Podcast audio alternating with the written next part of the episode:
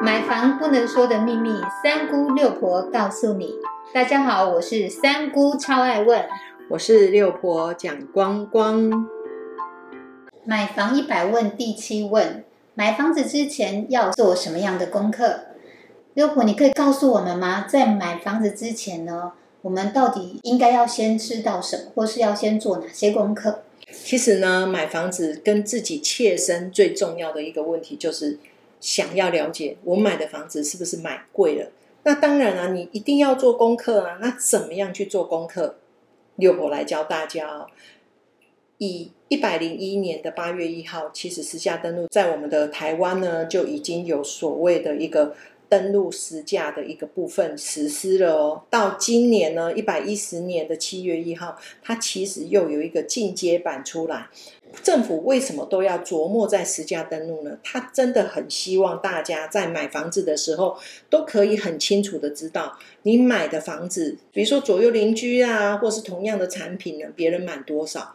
不要说因为呃一个资讯的一个不对称，让大家别人买八百，你买一千，有这么大的一个空间落差，这个是政府他一直不喜欢看到的一个事情。所以呢，他。在今年的一百一十年的七月一号，它又有一个进阶版。六婆会提醒大家，买房子之前，请你先了解怎么样去查实价登录。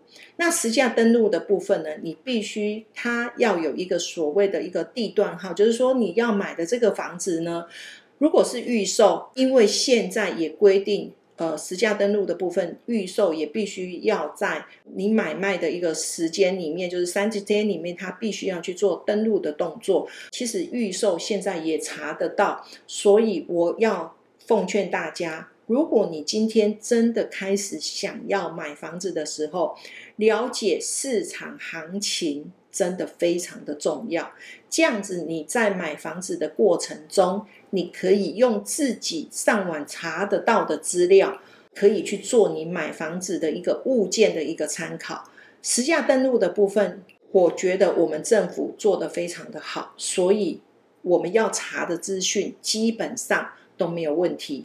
这个东西是希望大家在买房子之前呢，就都一定要做的工作跟功课。我们谢谢六婆，大家听懂了吗？就是买房子之前一定要先去看看实价登录，这点非常重要哦。我们谢谢六婆，谢谢您的收听。